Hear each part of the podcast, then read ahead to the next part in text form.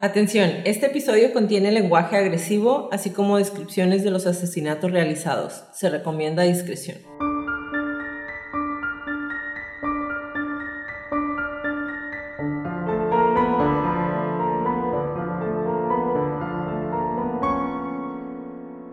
Hola a todos, bienvenidos a Crónicas de Crimen. Yo soy su host Jacqueline López y me acompaña como de costumbre Leti Mosqueda. Hi Leti. Hi Jackie. Queremos invitarlos a nuestras redes sociales, Facebook, Instagram y Twitter como arroba crónicas de crimen para que nos den follow. Ahí subimos toda la información y fotos de nuestras crónicas y a que nos compartan con sus conocidos. Es la única manera de que más gente pueda escuchar nuestras crónicas. Comenzamos.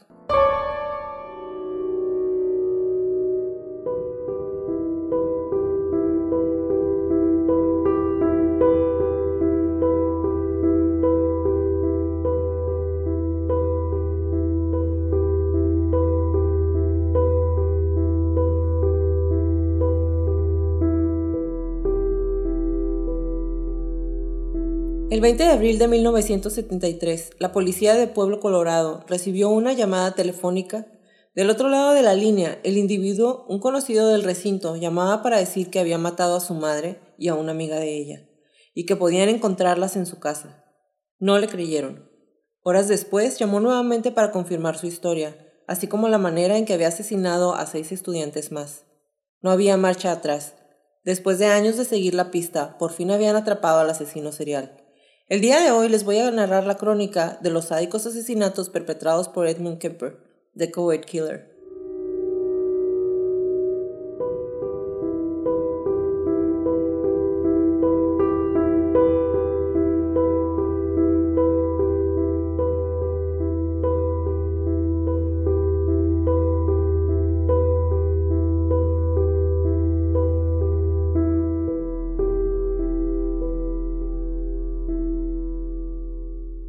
Leti, la crónica del día de hoy es una de las más pedidas de, eh, o sea, es algo que de, de cajón necesitábamos hacer como eh, investigadoras en la parte de los asesinos en serie. eh, aunque Ed Kemper es uno de los asesinos más entrevistados, más cubiertos por la prensa y de los más famosos, la verdad es que pasar por todas las cosas que hizo de todas maneras el hombre y ver, no nada más escuchar, ver los videos en donde él está dando las declaraciones eh, cómo relata todos sus asesinatos no dejan de impresionarme. Y es que tal vez no muchos lo saben, pero Ed Kemper es el modelo perfecto del asesino en serie. Tan perfecto que es el modelo que tomó el FBI para desarrollar lo que es ahora conocido como el perfil del asesino en serie. No solo es el modelo, es el mismo Kemper fue quien ayudó al FBI a realizar y comprender la mente de los asesinos. A mí me gustó mucho poder volver a leer todo sobre él. Es de mis, no sé, de mis preferidos, yo creo, de esta temporada, por lo menos. Leer todo lo que hizo él, cómo ayudó a los del FBI, cómo ayudó a poder formar esta como unidad de investigación que después estuvo atrapando, entrevistando a los demás asesinos. Él dio como casi casi las bases para lo que hoy se conoce como perfilamiento de los asesinos y de los pues psicópatas, sociópatas. Sí, básicamente él nos ayudó a hacer lo que ahora todos conocemos como el perfil básico de un asesino en serie. Exacto. El 20 de abril de 1973, Kemper, quien siempre describió la relación que tenía con su madre como una relación tóxica, por fin se quebró. Después de que su madre le dijera que de seguro quería sentarse a hablar como siempre, él le dijo que no, Esperó a que su madre estuviera dormida y después la, golpeó hasta matarla con un martillo de clavos. Luego cortó su garganta con un cuchillo y acto seguido la decapitó. Lo que hizo después fue lo que más sorprendió a detectives y psicólogos. Kemper se masturbó simulando sexo con la cabeza de su madre. Después la usó como tiro al blanco, lanzando dardos a la cara mientras le gritaba histérico por más de una hora. Después, Kemper golpeó la cara hasta destrozarla y le arrancó la lengua y la laringe y las tiró por el triturador de basura de la cocina. Pero las cuerdas bucales fueron mucho trabajo para la máquina que las escupió de nuevo al zinc de la cocina y Kemper después diría, parece lo más apropiado, después de todo lo que me jodió y gritó y todo lo que me dijo durante tantos años. Pero ¿qué llevó a este gigante de más de 2 metros y solo 21 años a cometer no solo este horrible crimen, sino también el de otras siete inocentes mujeres y sus abuelos? ¿En dónde inició todo para Kemper? Edmund Emil Kemper III nació el 18 de diciembre de 1948.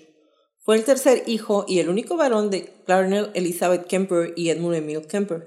Su papá era un veterano de la Segunda Guerra Mundial, que después de la guerra se dedicó a probar armas nucleares. Eso fue en Pacific Proving Grounds, que era un lugar que Estados Unidos básicamente utilizaba para este tipo de pruebas. Ese trabajo lo realizó hasta antes de llegar a California con su familia nuevamente y dedicarse a trabajar como electricista. Después de eso, su esposa Clarelle se quejaba del pobre trabajo que tenía su marido. Después de haber tenido trabajos tan importantes en la milicia, el trabajo como electricista era algo indignante para ella. Después el hombre declararía, las misiones suicidas y todo el trabajo de prueba de la bomba atómica no es nada comparado con ella. Me afectó mucho más de lo que lo hicieron 396 días y noches en guerra. Imagínate, güey. Imagínate que de alguien te que alguien te describa así, qué horror. Kemper pesó casi 7 kilos cuando nació, güey. 7 kilos. El peso promedio de un bebé en esa época era menos de 4 kilos. O sea, pesó casi lo doble. Casi. Era desde muy pequeño un niño mucho más grande que los demás, como ya podrán imaginarse. Se asegura que desde muy pequeño Kemper mostró signos de comportamiento antisocial. Por ejemplo, al cumplir 10 años mató al gato de la familia enterrándolo vivo. Una vez que el pobre animal se murió de asfixia, obviamente, lo desenterró y lo decapitó, güey. Y puso su cabeza en una estaca, en una lanza así, en un palo. Kemper declararía después que le causó mucho placer o más bien alegría en ese entonces poder engañar a todos en su casa con respecto a la muerte del gato. A los 13 años mató a otro gato de la familia cuando se dio cuenta que el gato se iba más con su hermana. Después de matarlo, conservó partes del gato en su closet, güey, hasta que su mamá se dio cuenta. Derivado de esto, y Leti, yo creo que también en parte porque su mamá estaba no completamente sana, desde que Kemper tenía nueve años, lo obligaba a dormir en el sótano por miedo a, que molestara a sus hermanas. Tenía miedo de que las fuera a violar la señora. Desde los nueve años. Y esto a mí se me hace súper raro porque en ese entonces Kemper era el más chiquito. O sea, solamente tenía una hermana más chica que él. Entonces, o sus papás ya se habían dado cuenta de lo mal que estaba desde muy niño, o su mamá realmente estaba un poco perturbada de la mente. De hecho, se ha dicho que muy probablemente tenía trastorno límite de la personalidad de la señora. Los juegos del pequeño Kemper con sus hermanas eran también muy raros. A veces amarraba sus muñecas y las amarraba de las manos o las decapitaba. Y para él era como, pues muy fácil, le pongo la cabeza otra vez y ya. Pero en otras ocasiones jugaba sus juegos favoritos, que era simular que lo electrocutaban en la silla eléctrica. Se sentaba en una silla y le decía a su hermana que bajaran una palanca imaginaria y simulaba estar en la cámara de gas o estar en la silla eléctrica y se empezaba a mover y escupía y se caía al piso y empezaba a temblar. Ese, eso era su, su, su juego favorito. Sí, está muy extraño ese tipo de juego. O sea... Ajá, porque estaba chiquito. Sí, son juegos muy perturbantes. Si sus hijos quieren jugar esas cosas, llévenlos al psicólogo. Cuando Kemper tenía apenas nueve años, sus papás se divorciaron y entonces viene una etapa de shock y de tristeza para él, ya que se tiene que quedar con su mamá. Y Kemper tenía una relación muy estrecha con su papá, su favorito, digámoslo así, o la persona con la que él mejor se llevaba a ver a su padre. Entonces, al separarse, se tienen que ir a vivir a lugares muy alejados uno del otro. Y la verdad es que hasta aquí todo nos hace pensar que su mamá vive algún tipo de trastorno, como ya lo mencioné, y a eso súmale que en dos ocasiones, y no tengo aquí fechas específicas, pero en dos ocasiones su hermana mayor lo quiso asesinar. Tal como lo escuchan, ¿ok? En una ocasión lo aventó enfrente de un tren en movimiento. Ok. Y no le pasó nada porque pues lo alcanzaron a jalar. Y la segunda andaban en una alberca y se lo llevó a la parte más honda, güey, y lo jaló ahí, Kemper estaba chiquito y casi se ahoga. O sea, ¿qué onda con la familia? con la familia completa, porque sí, o sea, la mamá, la hermana mayor queriendo matarlo. Entonces tenemos hasta aquí unos padres que no se soportan, una mamá alcohólica, era alcohólica la mamá aparte, abusiva con su hijo, Le hacía bullying por su estatura, por su complexión, siempre le decía que no ninguna mujer iba a querer estar con él porque era bien tonto y porque estaba bien alto y porque estaba muy feo. Entonces imagínate que tu mamá te esté haciendo bullying todo el tiempo. Aparte, pues, cuando tenía 15 años, Kemper ya medía 1,95. It's a lot. Llamaba mucho la atención, seguramente. Entonces, eso, más una hermana que intentó matarlo en dos ocasiones, un papá que después de, ah, después de los nueve años estuvo ausente en su vida, y un niño que, como podemos ver desde muy pequeño, dio signos de no estar completamente sano mentalmente. Yo creo que ese punto la vida de Kemper tal vez hubiera tenido vuelta atrás, sin embargo, seguían sucediendo eventos en su vida que solo lo seguían marcando. Cuando tenía 15 años, se hartó de los constantes abusos mentales de su madre y de que se la pasara encerrándolo en el sótano o llamándolo raro y se escapa para irse a vivir con su papá, ya que con él siempre, como les mencioné, había tenido una buena relación.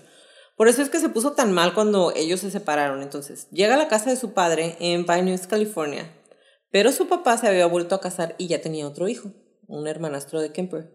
Según declaraciones, su papá le dice que realmente no se puede quedar en la casa mucho tiempo y entonces lo manda a vivir con sus papás, o sea, los abuelos paternos de Kemper, a un rancho en North Fork, California.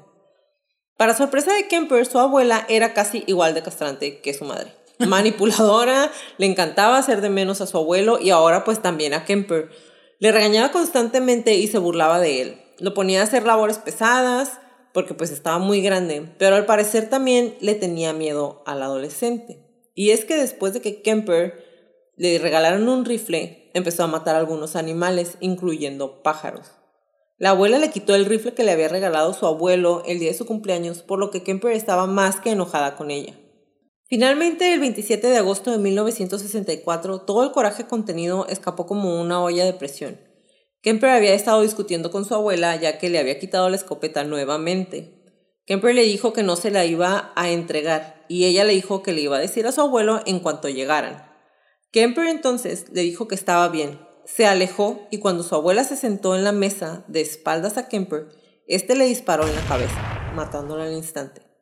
Después le dio dos balazos más en la espalda. Algunas historias aseguran que después Kemper le enterró un cuchillo varias veces y otras más que fueron tres tiros más. Sin embargo, según declaraciones del propio Kemper, solo fueron esos tres disparos. Después la arrastró al piso del baño.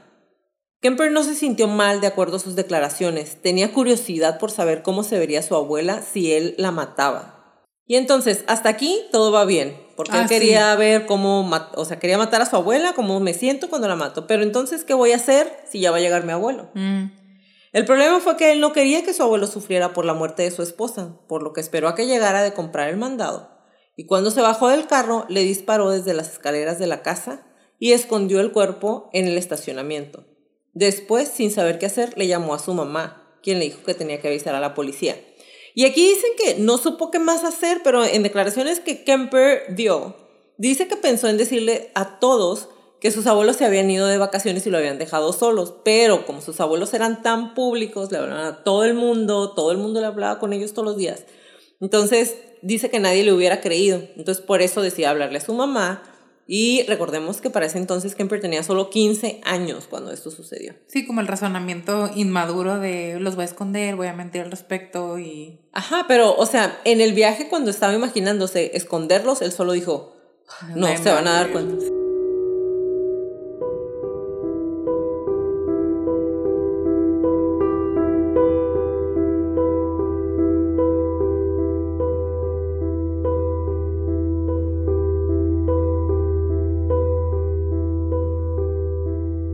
Cuando llega la policía, Kemper los esperaba pacientemente en el porche de la casa. Cuando le preguntaron qué había sucedido, declaró que había estado peleando con su abuela y finalmente que quería saber qué se sentía matarla, y que a su abuelo lo mató porque no quería que sufriera. Entonces imagina que llegas a una escena del crimen en donde para empezar encuentras a un puberto de 15 años, que mide 1,95, y que se encuentra totalmente calmado, en paz, y encima de todo te da unas respuestas tan frías, tan fuera de lo normal, y que aparte no sabes, pero tiene un coeficiente intelectual de 145, por lo que era considerado casi un genio. Y aquí regresamos a la parte de la teoría en que muchos de los sociópatas o psicópatas son exageradamente inteligentes y despegados de sus emociones o, como ya Leti nos ha explicado en muchas otras crónicas, no tienen emociones. Y es por eso que se les facilita mantener control en la mayoría de las situaciones en las que uno o cualquier persona normal reaccionaría de una manera muy diferente. En ese entonces era incomprensible para las autoridades que un niño pudiera hacer algo así más en un lugar tan alejado como Norfolk, donde nada pasa nunca, era un ranchito. Bueno, yo creo que aunque se ha vuelto algo más común, yo creo, aún sigue siendo algo que debería de ponernos en acción como sociedad, nuevamente, acerca de lo que ven los niños, de la atención que los padres les ponen, los padres o las personas que los cuidan. Y creo muy honestamente que en esta generación, estos niños que hoy están con sus papás en las casas sin poder salir porque, hello, pandemia, Creo que ellos van a tener algunas ventajas que varias generaciones atrás no tuvieron. Y es el tiempo, ahora sí que valga la redundancia, de tener tiempo o interacciones de calidad con sus papás, que es algo que realmente se volvió muy raro, ya que tú sabes, por la economía y las necesidades, ahorita regularmente los dos papás están en la oficina todo el día y el niño normalmente están o en la guardería o al cuidado de alguien más. Entonces, eh, las necesidades y todo eso que nos venden en las partes tan constantemente, comprar, comprar el último teléfono, el último juego, el último carro. todo alrededor del dinero. Exactamente. Nos ha vuelto una sociedad casada con el consumismo y muy alejada del contacto humano. Pero bueno, regresando a Kemper, le realizaron pruebas psiquiátricas y se le diagnosticó con esquizofrenia y paranoia. También ahí es donde se dan cuenta que su coeficiente intelectual corresponde al de casi un genio. Y ahí deciden que en lugar de quedarse en las instalaciones operadas por el Youth Authority, que eran quienes se encargaban de como de servicios infantiles, lo pasarían directamente al Atascadero State Hospital for the Criminally Insane, o un psiquiátrico. Ahí, según John Douglas en su libro de Mindhunter, Kemper es tan astuto que engaña a todos mostrando mejoras impresionantes. Y es que es tan inteligente que se gana la confianza del personal y lo dejan tener acceso a los aparatos y pruebas, güey, que le hacían a los pacientes. Inclusive trabajó como asistente de uno de los doctores y le pedían que él aplicara las evaluaciones y ayudara con los assessments de los demás ingresados en el hospital. O sea, ¿cómo crees? Pues claro, sí se volvió como... Era muy observador y se convirtió como en, en el perfecto ayudante porque seguía las reglas, se esmeraba en hacer las cosas bien, retenía mucha información, razonaba hasta donde se puede ver, ¿no? Razonaba muy bien y claro, pues obviamente. Y luego es que aparte en ese tiempo los diagnosticados como sociópatas, que eran personas que no cooperaban con los doctores o que no les gustaba hablar con nadie, porque cuando Kemper empezó a hacer todo eso, pues los doctores dijeron, no manches, o sea, sí está mejorando. Es un signo innegable de mejora el hecho que él no esté serio con nosotros. Qué fregones somos, lo estamos curando poco a poco. Pues claro, obviamente los empezó a manipular desde ese momento. Y una vez que empieza a ver que funciona su plan, pues sigues y sigues. Teniendo acceso a este tipo de herramientas, se dice que Kemper memorizó las mejores respuestas para 28 exámenes y pues obviamente con esto obtuvo las herramientas necesarias para poder salir perfecto en las evaluaciones y con los doctores cuando cumplió sus 21 años. Y entonces eh, a los 21 fue cuando dijeron que ya no necesitaba estar yendo a firmar, pero sale de la, del facility desde que tiene 19 años. Su salida del psiquiátrico suponía que Kemper estaba bien. Atrás había dejado al chico que había matado a sus abuelos, pero ¿qué pasó en Atascadero? Ahí Mientras ayudaba a los doctores, Kemper socializaba con otros asesinos y violadores, obviamente mucho mayores que él, porque recordemos que él cuando lo ingresan ahí tiene 15 años y en, esa, en ese hospital son, puras, son puros mayores de edad. Son Son todos adultos. Entonces, nos supone que su psique ya estaba dañada. Terminó de formarse haciendo uniones entre una vida sexual a tal dominio y violencia contra la pareja, porque hablaba con muchos violadores. Y aquí mismo, según declaraciones del propio Kemper, tomó notas, notas de todo lo que los demás violadores y asesinos habían hecho mal. Atacaron a alguien que no conocían, que conocían, lo hacían en lugares públicos, dejaban evidencia, y aunque nunca habló de esto con sus doctores y no tenía un plan establecido de lo que quería hacer saliendo, sabía muy bien que esa información le iba a ser muy útil después. Sí, es como un acordeón. For the criminally insane. En 1969 fue liberado del atascadero State Hospital for the Criminally Insane. Sin embargo, sigue monitoreado y desde que ingresa cuando tiene 15 años hasta que sale a los 19, sale en pleno apogeo hippie. Entonces, nuevamente no hace match en la sociedad. Está súper alto, eh, trae su cabello súper cortito, un bigote súper marcado y 2,9 centímetros de estatura. O sea, y los hippies, cabello largo, collares, todo fumando, todo amor y paz. Bueno, Kemper así ingresa a la escuela en donde sigue siendo monitoreado. Al salir de la escuela, lo que más desea es convertirse en policía. Sin embargo, es rechazado. Y muy probablemente ustedes dirán, obviamente, o sea, asesinó a sus abuelos, pero no. Resulta que su desempeño en el hospital es tan bueno y su recuperación tan indiscutible que sellan sus antecedentes. Esto lo vamos a ver un poquito más enfrente. Eh, pero cuando va a pedir trabajo como policía, Kemper es rechazado por su estatura. Por su tamaño. Exacto. Así como lo escuchan, era muy alto y tenían un límite de estatura en ese entonces para ser policía. Por no lo tanto, caber en el carro. Exactamente. Por lo tanto, no podía ser policía local o estatal. Entonces decide comprar una moto para al menos sentirse como un policía. En ese entonces vuelve a ser evaluado y los doctores le dan otros 18 meses de libertad condicional, pero recomiendan que no regrese a vivir con su mamá, los doctores del hospital.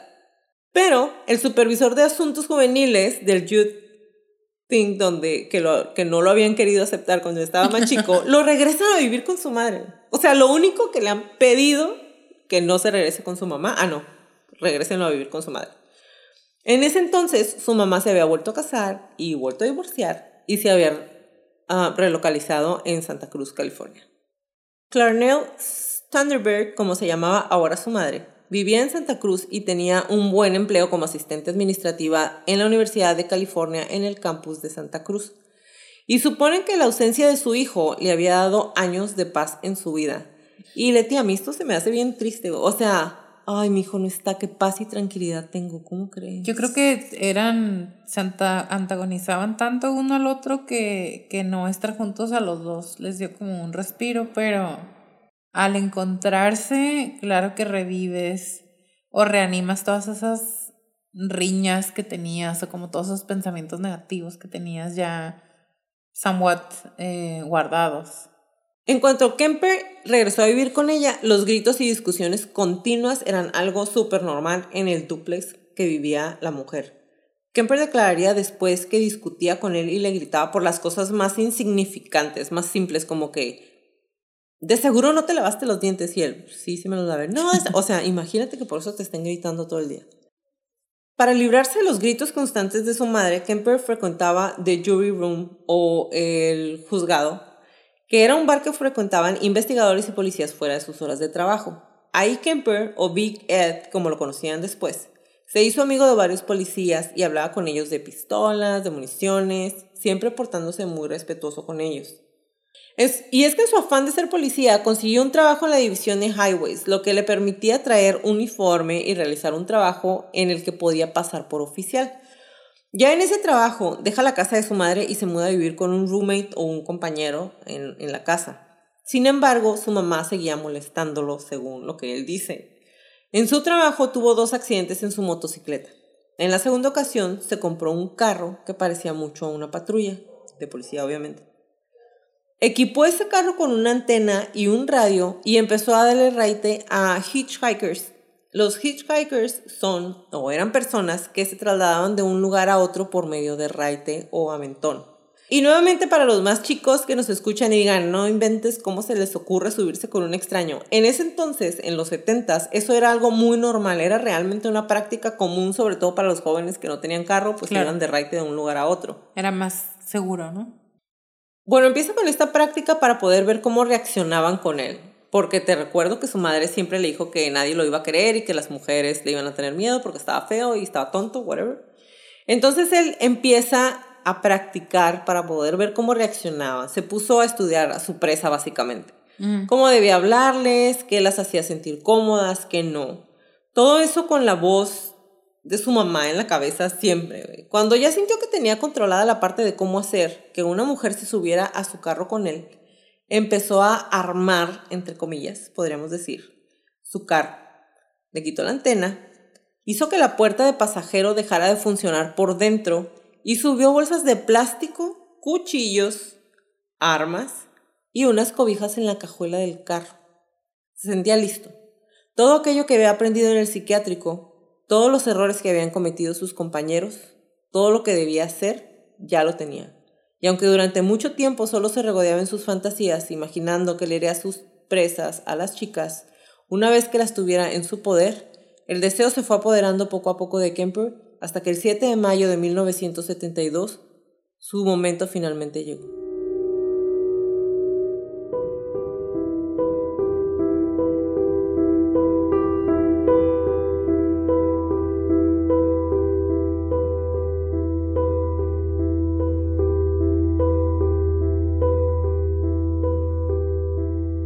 El 7 de mayo de 1972, Kemper discutió con su mamá, quien nuevamente le recordó que todas las chicas de la universidad eran demasiado buenas para él y que él era igual que su papá y no merecía conocerlas. Ah, sí, yo. O sea, Kemper salió decidido a tener a esa chica que no lo merecía.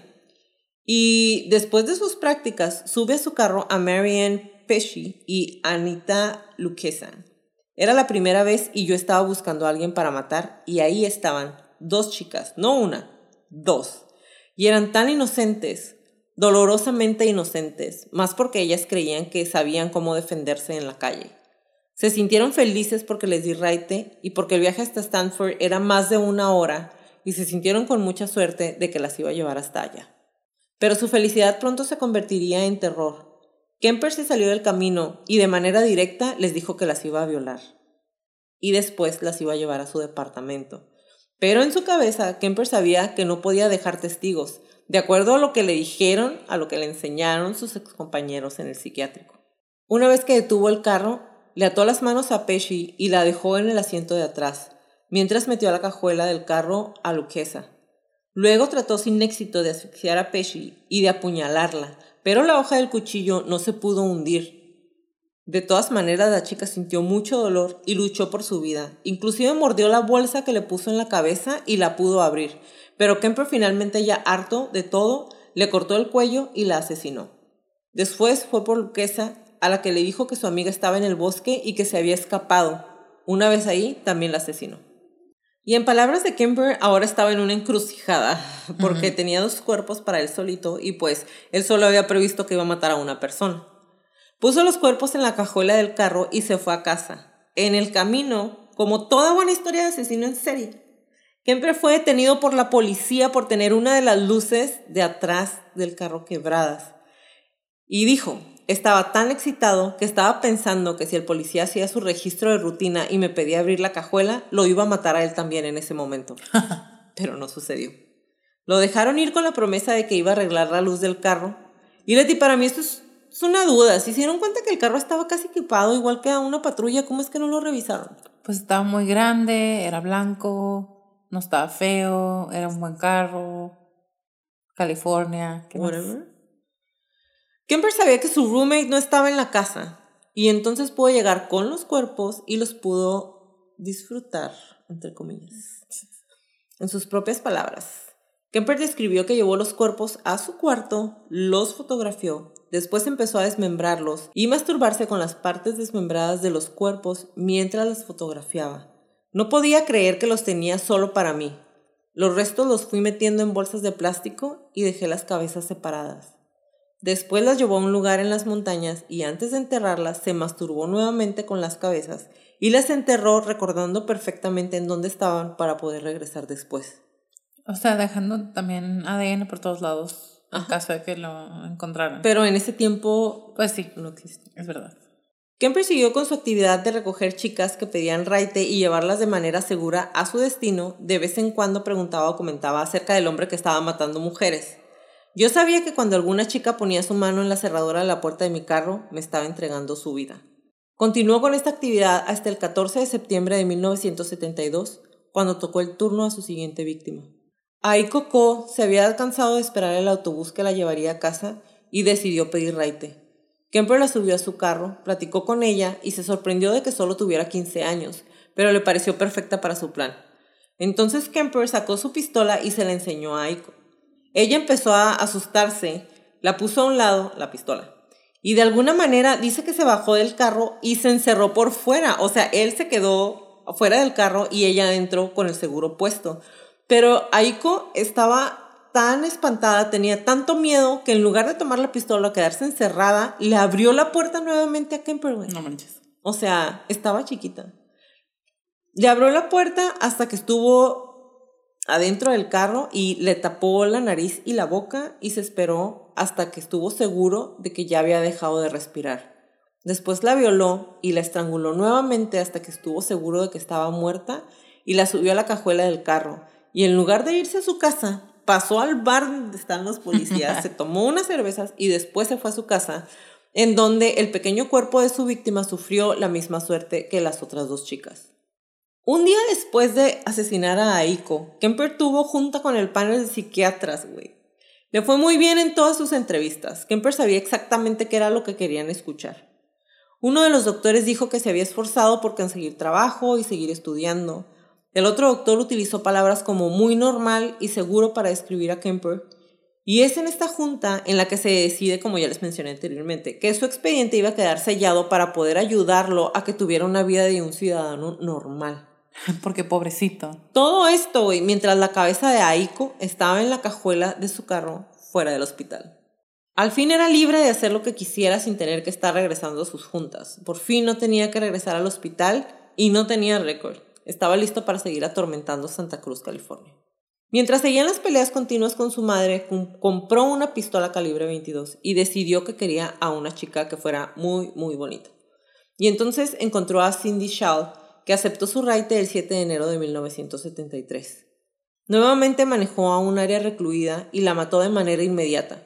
Lo que le producía placer a Kemper no era la tortura de las chicas, era poder tener el cuerpo para él solo. En ese entonces ya vivía con su madre nuevamente y se lleva el cuerpo a la casa de su mamá. Y ahí la mete en la tina del baño en donde desmembra el cuerpo, le corta la cabeza y el cuerpo lo tira por un despeñadero que daba al mar y la cabeza la enterró en el patio de su mamá viendo a la ventana de su madre. Y después diría, mi mamá siempre veía a los demás como si fueran inferiores para ella. Le puse público. Los restos de Cindy flotaron hacia la orilla de la playa, pero tal y como lo planeó Kemper, no había nada que lo uniera a la víctima. Y hasta aquí nos podemos preguntar, ¿cómo es que nadie se daba cuenta o qué era lo que la policía estaba haciendo con respecto a las investigaciones? Y resulta que al mismo tiempo que Kemper estaba en su explosión del terror, Santa Cruz, California vivía en pánico porque no era el único asesino en serie suelto, güey. What were the odds? Había otra persona que estaba cometiendo también asesinatos, que también desmembraba los cuerpos y que inclusive había cuerpos de los dos cerca en el bosque donde estaban enterrados. No ¿Cómo crees? y de todas maneras siguió y siguió. Exactamente.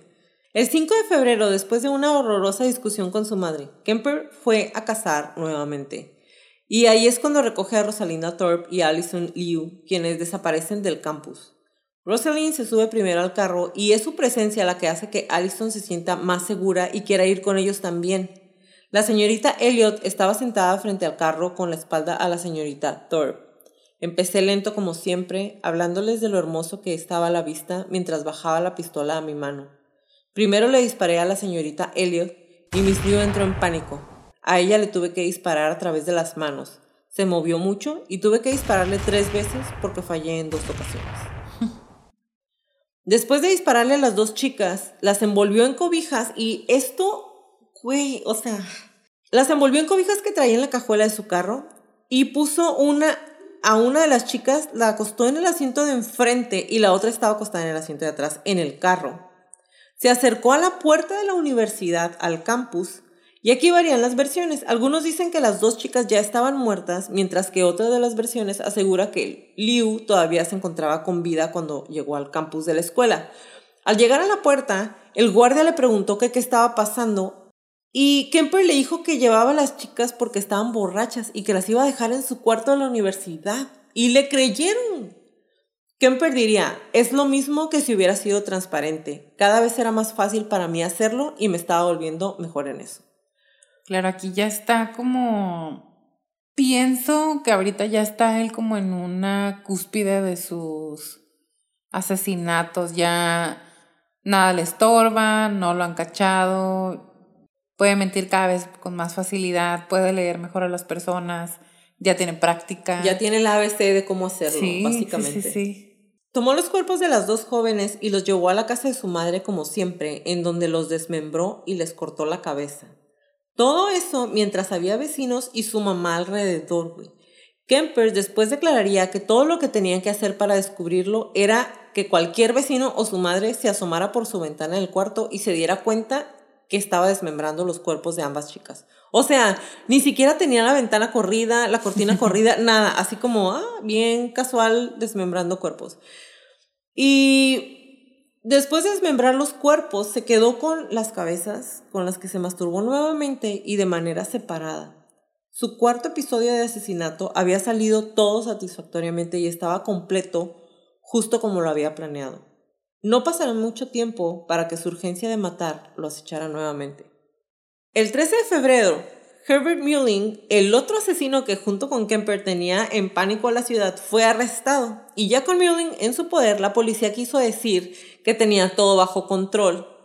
Sin embargo, siguieron apareciendo cuerpos. Y aquí es donde podríamos pensar que no necesariamente tenían que haber sido cuerpos que hubieran sido de víctimas más recientes. Sin embargo, los cortes en los cuerpos como les dije, los dos desmembraban los cuerpos, eh, eran muy diferentes. Unos eran, algunos cortes eran casi de precisión quirúrgica, mientras que otros estaban all over the place, o sea, como en, en, un ataque de histeria, exactamente. Entonces, eh, eso sí era muy diferente, por lo que la policía sí sabía que había dos personas, pero pues no querían asustar al público. Y Muling, sus cortes eran muy limpios a la hora de diseccionar los cuerpos. Eran un poco más exactos, como ya les mencioné, mientras que los de Kemper eran con más coraje. Eh, los de Muling eran, pues, más bonitos, bonitos. más estéticos. Bonitos. You said it.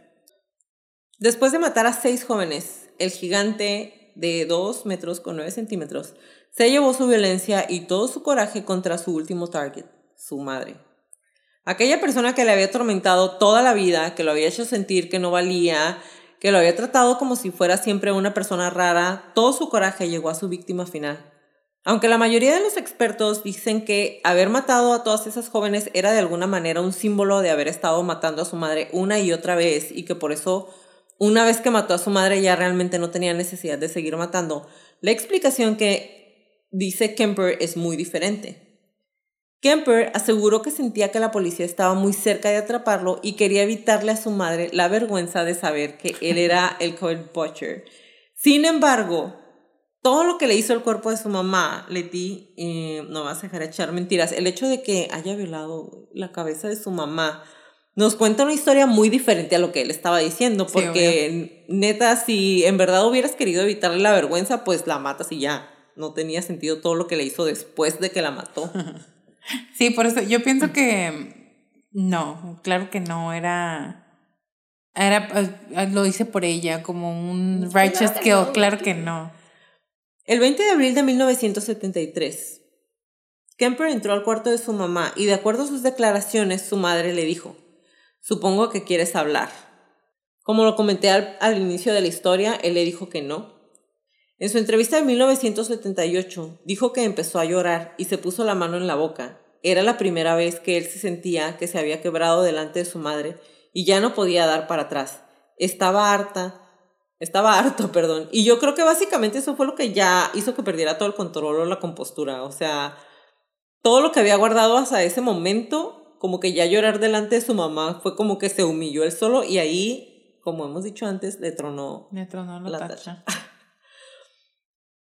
Esperó que su madre se fuera a dormir y después fue a su cuarto, en donde la atacó con el martillo de clavos, como ya lo mencioné. Kemper diría después. Fue muy fuerte, recuerda, le pegué muy recio, le arranqué la cabeza y obviamente la tuve que humillar. Estaba muerta porque ella así crió a su hijo, para matarla. Como ya lo mencioné al inicio de la crónica, después de eso le estuvo gritando a la cabeza, la utilizó como tiro al blanco y después se masturbó con ella. Se supone que no hay una hora, sin embargo, se cree que la hora de la muerte de su madre fue aproximadamente a las 5.15 de la tarde.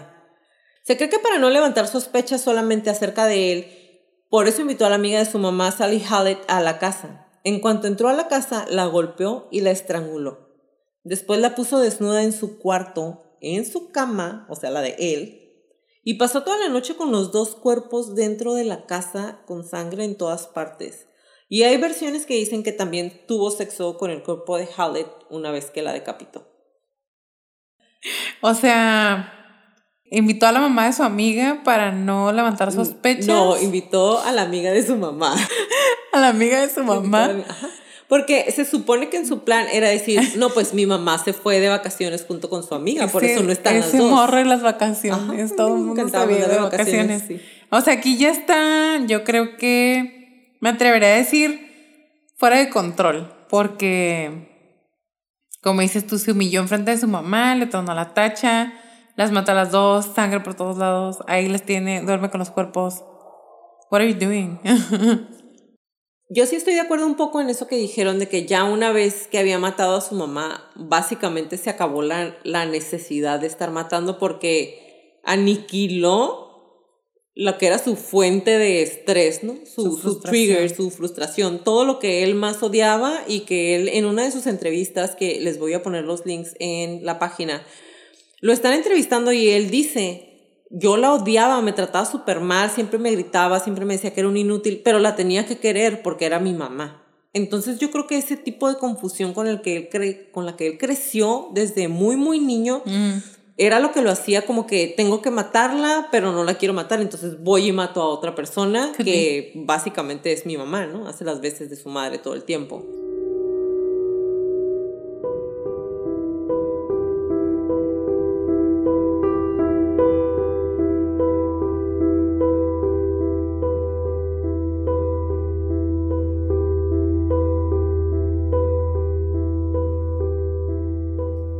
Este episodio es editado por Stuka Producciones. Si necesitas trabajo de edición de audio y video, Stuka Producciones puede ayudarte. Búscalos en Instagram y Facebook como Stuka Producciones. Stuka es S-Z-T-U-K-A Producciones.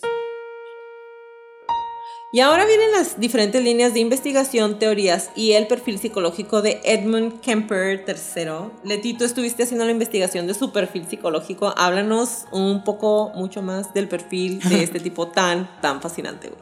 Vamos a empezar, como siempre, por la niñez. Muy inteligente. Empezó a torturar animales desde pequeño, como dices.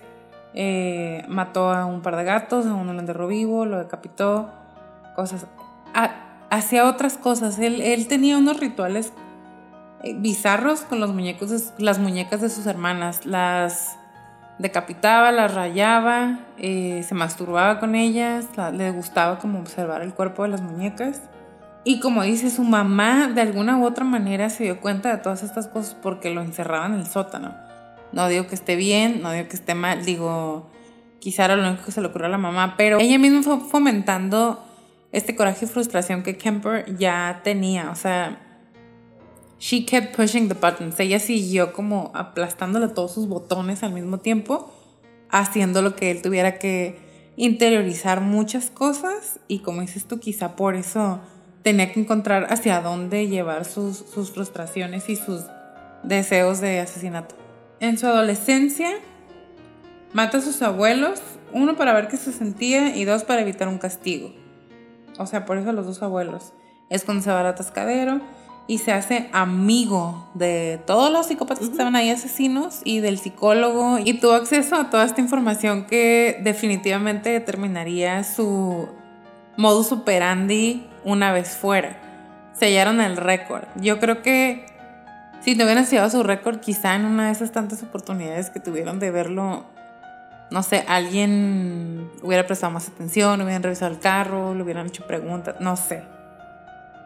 Tal vez simplemente si hubieran revisado su récord cuando aplicó para policía, eh, se hubieran dado cuenta de que la persona que estaba ahí enfrente en el bar todos los días era un ex asesino gigante. Claro.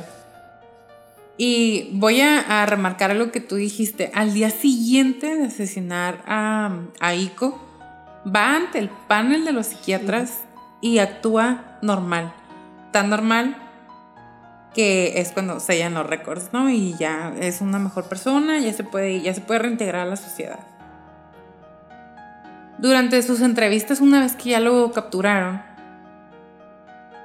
los agentes del FBI se empiezan a dar cuenta que los supuestos normales basados en el sentido común y señales verbales, lenguaje corporal y todo aquello que utilizamos nosotras, las personas, para evaluar a otras personas, no va a aplicar igual para un psicópata, no va a aplicar igual para una persona con antisocial de la personalidad.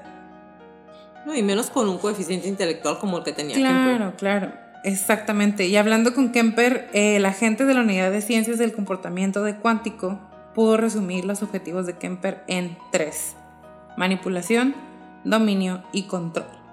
Kemper quería poseer por completo, quería que las víctimas le pertenecieran por completo, por eso las desmembraba, por eso se masturbaba con ellas, por eso se quedaba con las cabezas, porque quería que fueran de él. A la Jeffrey Dahmer. Ajá, a la Jeffrey Dahmer, exactamente quería como consumir absolutamente todo lo de él y es una manera de como otra vez tener control de otra persona cuando él no tiene control ni de su propia vida gracias a su madrecita santa. Durante entrevistas, ya después de que lo habían enjuiciado y estaba ya encarcelado, él se dio cuenta que las personas que lo entrevistaban estaban esperando que los manipularan y dijo, pues no tiene caso, entonces que haga mi teatrito voy a hablar abiertamente con ellos y es cuando les empiezo a contar absolutamente todo, todo lo que tenía en su mente, todo lo que pasaba, cómo lo hizo, por qué lo hizo, qué sentía, qué sentía después.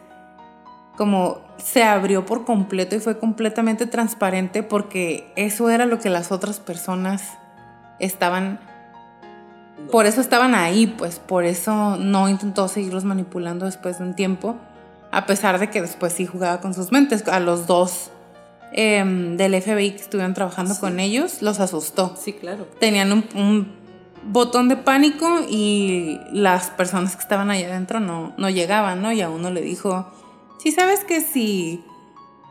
Básicamente, si se me truena la tacha y ahorita decido hacerte algo, no vas a poder defenderte. Imagínate. Peso el doble que tú, estoy casi el doble de tu tamaño, no vas a poder hacer nada. De que, que le apacheros al botón, ya, valiste. Ya te maté. Y bueno, ¿qué, what is wrong with him? O sea, ¿qué tiene? ¿Qué le pasó? ¿Qué tiene en su mente? Pues es todo. Todo.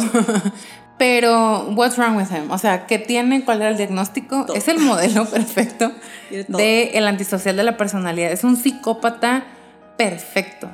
Porque empezó desde, la, desde muy pequeño, empezó con mutilación de animales, empezó con con fantasías, actuar las fantasías que él tenía sobre su propia muerte, sobre la muerte de sus hermanas, sobre la muerte de, otras personas. Estaba dirigiendo toda su tensión homicida contenida sobre criaturas vulnerables como lo eran los animales y posteriormente sus abuelos. Y como dices tú, finalmente pudo como ya cerrar su pequeño baúl de su cajita de, Pandora. cuando pues ya por fin hizo catexia y mató a su mamá. Y fíjate que en esto, o sea, yo dije, cuando leí, cuando lo estoy viendo en las entrevistas y estaba leyendo, dije, pues sí, suena como una señora castrante, en una personalidad castrosa. Pero ¿qué sucede? La señora era muy querida en la escuela donde trabajaba. O sea, todo el mm. mundo decía que la señora era una persona bien tierna, bien linda, que era una persona muy amable, bien responsable. Entonces el único que realmente siempre le jodió la vida y que le estaba repitiendo hasta el cansancio que no valía nada, que era igual que su papá, que las chicas eh, no querían conocerlo, que él no se las merecía, era a él. O sea, el problema de la señora realmente era dirigido a su hijo. Porque en ninguna parte de la historia sale que le haya dicho algo a la hija que lo intentó matar dos veces, por ejemplo. sí, no, o sea, no hay nada, no hay como un récord de que haya pasado algo contra la hija que le lleva al doctor, nada. Y sabes que a mí lo que me llamó la atención es que después de que empezó a matar a los gatos, en su adolescencia le dijo a uno de los consejeros en high school, en la como prepa, le dijo, fíjese que pues traigo unos problemas, ¿no? Y maté un gato y traigo ganas de seguir haciéndolo. Y el maestro consejero le dijo, es normal. Son los problemas por los que pasan los adolescentes. Se te va a quitar. Pues a quién más había. What the fuck? o sea, imagínate que alguien te diga, ah, es normal que quieras matar gatos. Dude, ajá. Y- pero esta persona pudo haber hecho algo, mucho, todo. Y no lo hizo. Como siempre, los adultos suquiendo. Así es.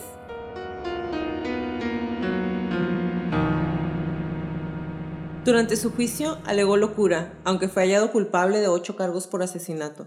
Pidió la pena capital, él solo pidió la pena capital para él. Para el estar suspendida en Estados Unidos en aquel momento, recibió la cadena perpetua. Actualmente es uno de los presos en la prisión estatal de Vacaville.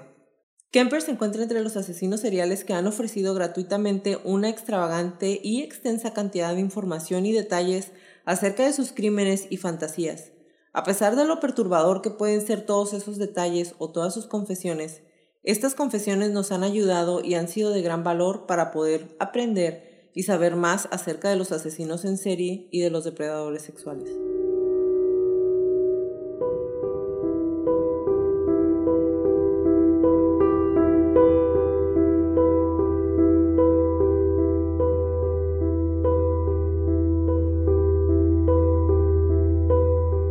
Gracias por acompañarnos en un episodio más de Crónicas de Crimen. Los esperamos en nuestro próximo capítulo. Si les gustan nuestras crónicas, por favor regálenos un review en iTunes y o en Spotify. Bye Leti. Bye, Jackie. Bye, Crónicos.